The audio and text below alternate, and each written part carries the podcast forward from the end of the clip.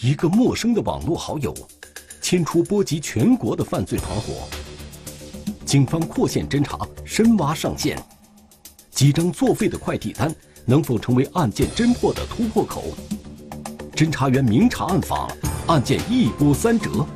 究竟谁是幕后的终极上线？银行卡背后的秘密，天网栏目即将播出。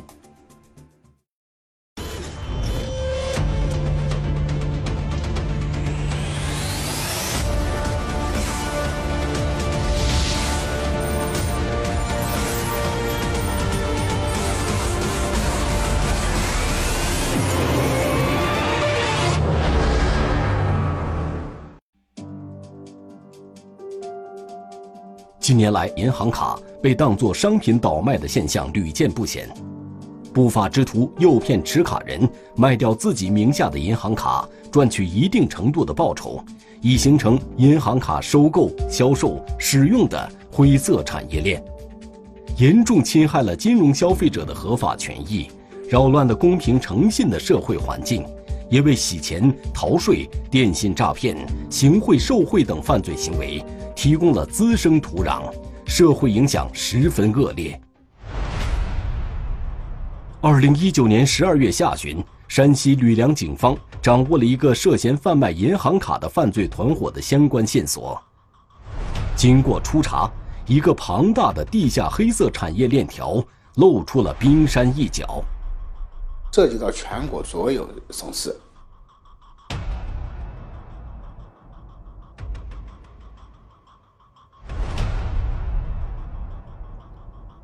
银行卡是各类经济犯罪活动，特别是网络电信诈骗的关键一环。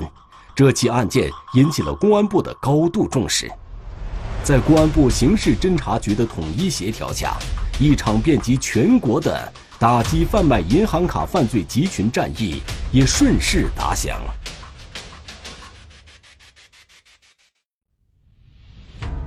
二零一九年七月二十三日。山西省临县公安局接到一起报案，一名受害人被陌生微信好友诱导投注网络博彩，最终导致损失八十四万余元。刚开始就是有个微信上有个陌生人加我为好友嘛，我就加上了。通过加上以后，他就给我发，就是那个说可以有一个零零投资兼职兼职工作。嗯，刚开始我也没在意。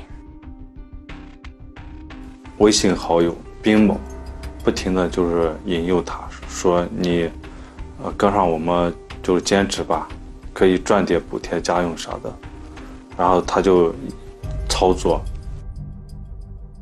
然后我就一步步深陷进去，自己攒了一点积蓄，还有就是和朋友、嗯亲戚借的，还有就是在那个平，就是那个网贷平台上贷的。这样的诈骗套路，警方并不陌生。通过受害人的描述，侦查员敏锐地意识到，这伙犯罪嫌疑人虽然狡猾，但是行骗过程中露出的破绽也很多。这是一个绝佳的战机。两个嫌疑人，就一个冰某，一个苏某。受害人加的这两个微信，然后我们就通过微信，啊，打算落地，然后找这两个人，冰某。就被我们就是落地了，河南三门峡的一个地方。我们去找之后，结果她是一个十六岁的小姑娘，她从来没有出过远门。这个微信号的主人并不像这起电信诈骗案件的嫌疑人，难道案件刚有点眉目，这条线索就要中断？各路人马齐聚吕梁市公安局。大家集中交换这段时间侦查得来的各种线索。找见这个孩子以后，和他问了以后，他说是他通过一个抖音刷抖音，然后他就说他认识了另外一个人，然后那个人就把他的 QQ 就把他的号给骗走了，也不能叫买走，应该叫骗走的那会儿叫。他当时那个手机号就注册的手机号应该是用的他家里人的，所以他那那会儿就就是找不回来。我们又经过进一步侦查，然后这个微信，它的真正操作和使用的地址是在国外，然后我们就把这个小姑娘就给拍了。这类就是电信诈骗这类案件，按传统思路办的话，这肯定是办不下去的。出去跑这样都是白跑。因为这个电信诈骗，它目的它的动机就是为了钱。咱现在的这一块，确确实实还是空白。然后我们就转换了思路，从另一个方向，就是从受害人的被骗资金入手。李小娟当时提供给我军民警一共四张对公账户的银行卡，对四张对公账户银行卡进行这个流水排查之后，发现了李小娟的这个钱都进入到了二级这个对公账户。经过进一步侦查，警方发现受害人的钱先后在多达上千张银行卡中流转，这个环节就是人们通常所说的洗钱。犯罪嫌疑人以为这样一来，警方就无法追踪到这笔资金的去向。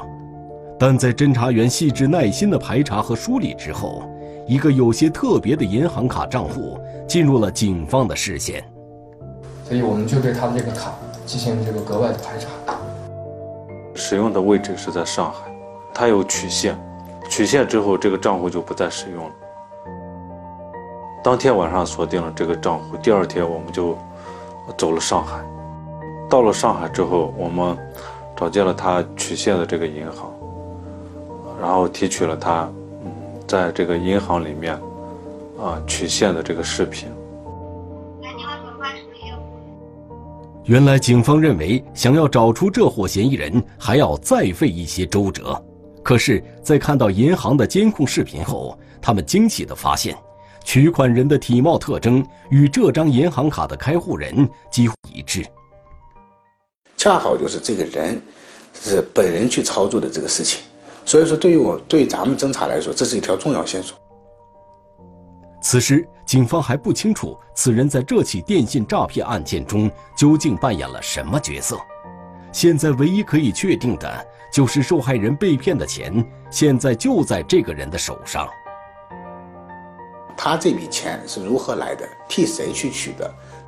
他特别紧张，而且嗯，东张西望，左看右看。我们查阅了他的这个杨某的这个银行账户的开卡之后的流水，发现他在两个多月里面走了流水走了一千多万。然后我们就觉得就更可疑了，然后我们就对杨某。就展开了侦查，在合适的时机，然后就把他给抓获了。警方通过对杨某的社会关系人调查，发现他还听命于其他人的指挥。他把办下的银行卡都提供给了他的上线，我们就对这个东北的杨某和进行了抓捕。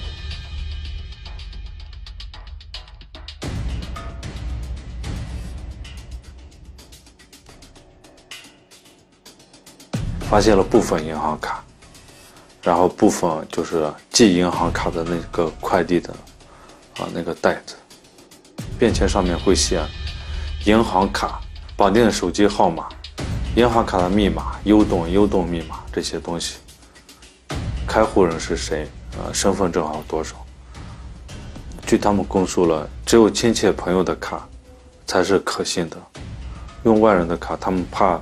就是他们转的钱被别人给挂失、给取走了，他们不相信。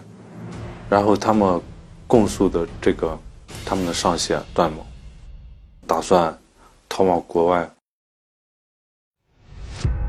我们得到这个信息之后，连夜就将这个东北的杨某和刘某超的上线段某连夜上网，上网时间大概就是八点左右。到了第二天凌晨四点的时候，这个段某被咱北京机场的警察给抓获了。经过多日研判，警方认定这不是一个简单的银行卡非法买卖团伙，他们应该和境外的非法组织还有着密切的联系。就是段某这个团伙，他是涉嫌就是贩卖银行卡，同时他也是为这个博彩平台提供这个支付业务。就是他把这个下面的代理人员里面，他收了一一批这个银行卡，就在他们自己手里。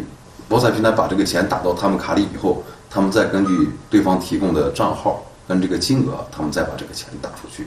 段某这个团伙就是我们把他的财务财务账都给查扣，就会发现，现现场查扣了五百多多张银行卡，就是现冻结他的一百多万元资金，冻结他的几部高档小车，嗯、然后就是他的转账的，包括对上对下的这些转账记录呀。经警方查实，这是一个利用收购来的银行卡，通过互联网平台为东南亚某国博彩诈骗团伙流转资金，从中获利的犯罪团伙。通过查获的账本，警方发现，在短短两个月的时间，该团伙的流水高达十二点五亿元。更让民警感到意外的是，该团伙不仅利用个人银行卡进行洗钱，还将大量的银行卡寄往广州。就是他自己所说的支付和代付业务之外，他还有一项重要业务就是贩卖银行卡、收购银行卡，然后他统一寄往广州一个窝点，在广州白云区。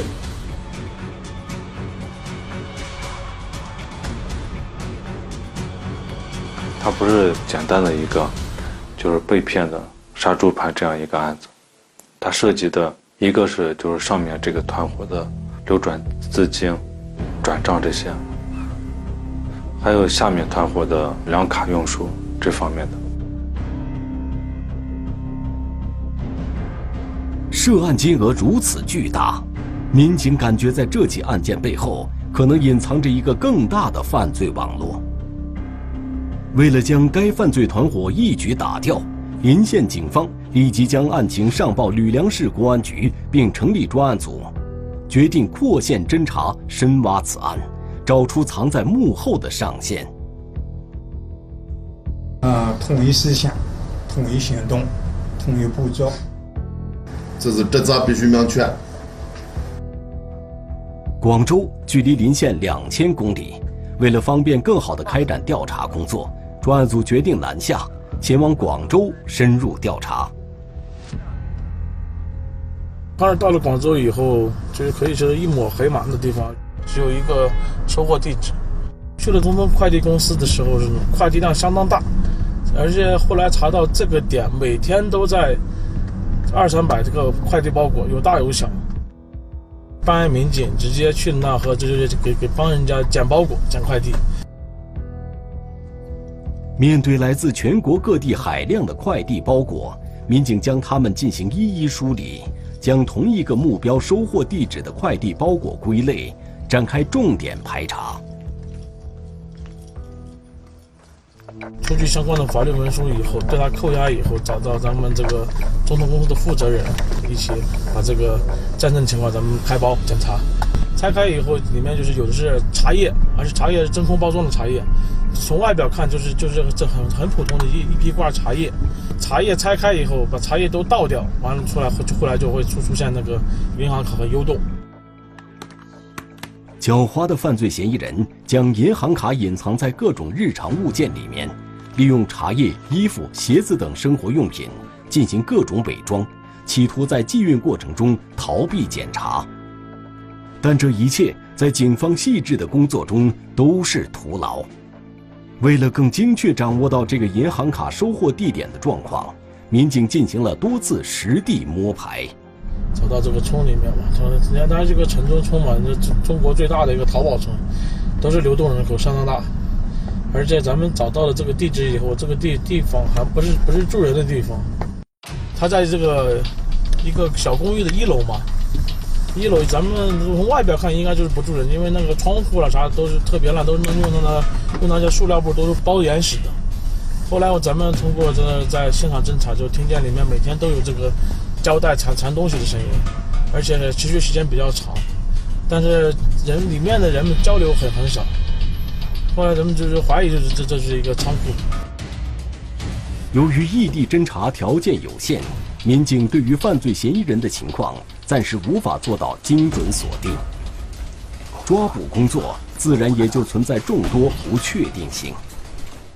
是男是女，吧？高矮胖瘦，咱们啥都情况不掌握，咱们能通过他这一个仓库这一个点儿，谁进仓库咱们就抓谁。抓捕方案确定之后，民警首先是从快递派件员入手展开工作。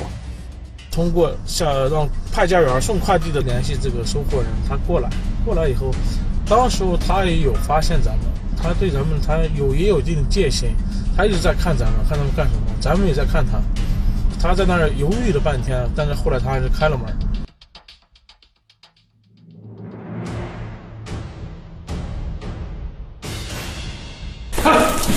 干嘛？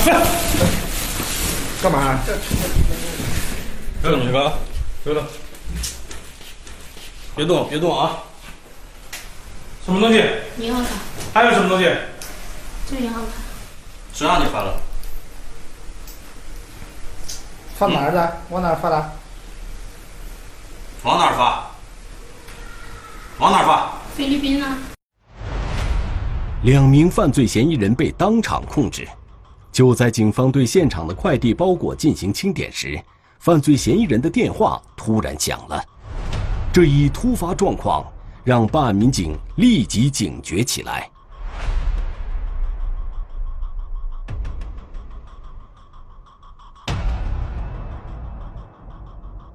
通过电话里联系的这个盛某，说是有人安排他们把这个优动给他送过来。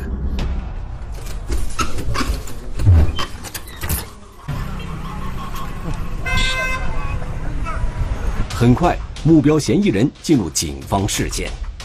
由于抓捕地点是在闹市区，现场状况很复杂，并且抓捕对象所驾驶的车辆一直没有熄火，现场抓捕工作面临很大的挑战。所以这个情况呢就比较复杂，先控车再控人，绝对不能让他的车冲到人群中去。这车，这啥这个帮谁送的？谁送的。帮谁送的？是啊，我们也不知道啊。不知道。别说不知道，下来，来下来。来，包了，下。快递接件人和前来送货的同伙都纷纷落网。经过现场讯问，民警发现他们只是这个团伙的下线人员，犯罪团伙头目另有其人。盛某吧，就仓算是仓库这个临时负责人吧，他也负责打包，也算是个负责接接收快递。他交代说，他的上线是赵某，赵某当时我已经已经回了重庆了。掌握到这个情况后，专案组民警立即展开行动，迅速安排一组民警远赴重庆，对犯罪嫌疑人赵某实施抓捕。这个人是在十二月一号被抓获归案。这是另外一个独立的犯罪团伙，主要从事贩卖银行卡，就是给菲律宾这边诈骗赌博团伙提供这个国内银行卡的一个据点。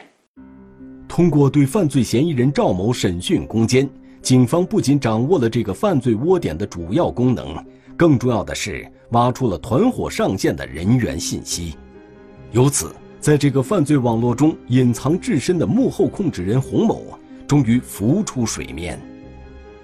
他就是这条通道的实际实际控制人，他就实际指挥人。这个洪某案件侦破取得了重大突破，但是根据警方所掌握的情况，洪某仍藏身在东南亚某国，通过远程遥控指挥这个团伙。如何将他绳之以法，是摆在专案组民警面前的一道难题。洪某特别狡猾，他买这个机票啥都是买好以后，这到出发的时候突然就撤销掉、取消掉了，就对咱们侦查加大了难度。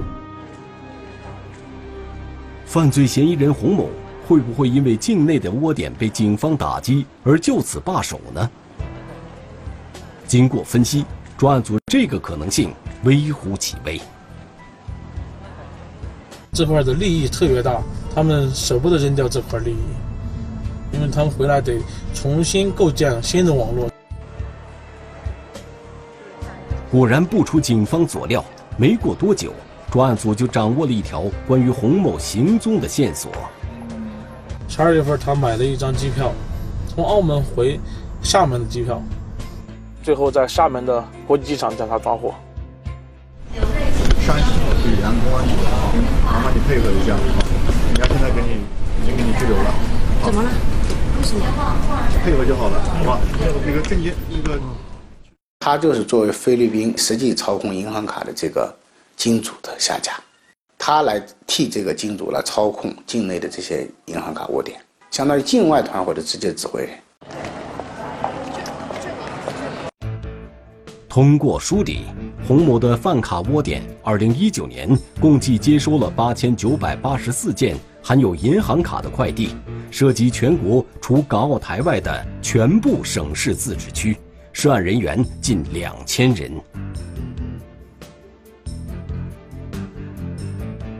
涉及到全国除港澳台之外的所有省市，在中国大陆无死角。二零一九年十二月下旬，在公安部的统一协调下，案情被推送至相关省市的公安机关和监察部门，对该团伙遍及全国的下线进行收网的集群战役也顺势打响。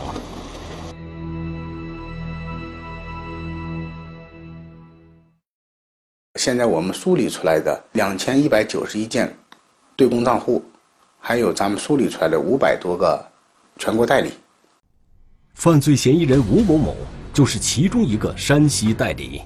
之前，警方已经对他实施过一次抓捕。当天我们守了一天也没有去了，呃，山西大医院那个他工作那个楼层以后。楼层另一位工作人员说：“哎，他接了个电话，放下手头的活儿，说家里有个急事就跑掉了。当我们再联系，我们给他打电话了，再联系他都联系不到了。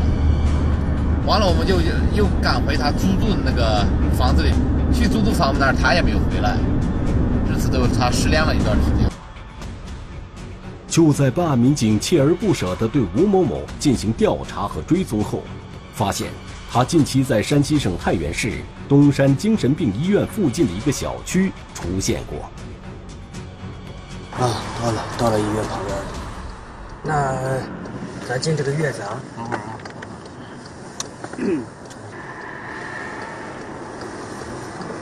这个女的年纪四十来岁，有个特别的爱好，就是爱刷那个现在的年轻人玩的那个抖音。通过抖音，我们掌握到他，哎，每天早晨个八九点。都会去一个当地八三幺那个公交站牌那儿等公交。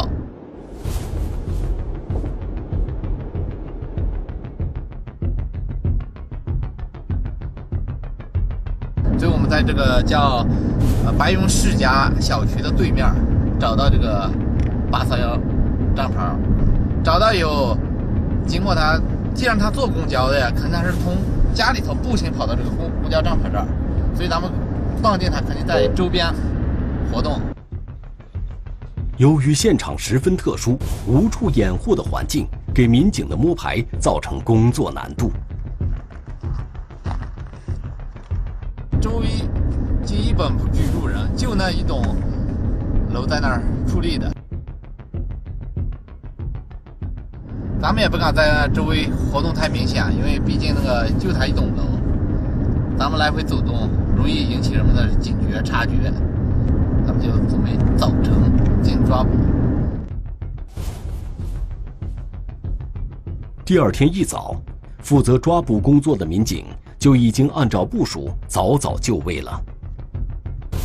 早晨六点，咱们安排了一组人员在那个路口蹲守，另一组人员搞技术侦查工作，还有一组人员咱们安排到那个这栋楼的两个出口。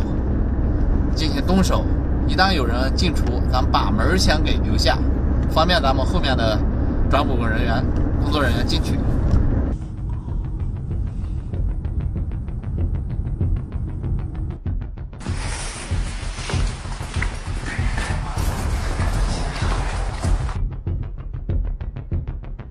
进行侦查工作，发现他藏匿于四楼这个角落里头。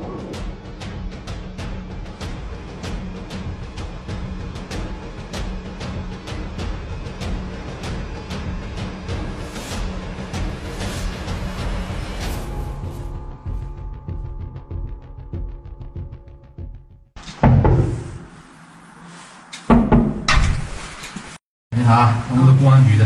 哦。啊，有事找你，来坐下啊。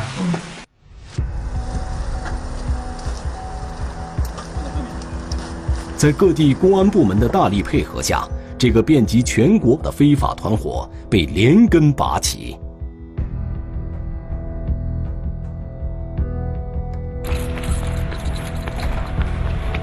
根据我国相关法律法规，银行卡及其账户只限经发卡银行批准的持卡人本人使用，不得出租和转借。银行卡买卖是犯罪，触犯法律，害人害己。买卖银行卡行为过程中，可能会伴随着非法持有大量银行卡、买卖居民身份证等违法行为，涉嫌妨害信用卡管理罪和买卖居民身份证罪。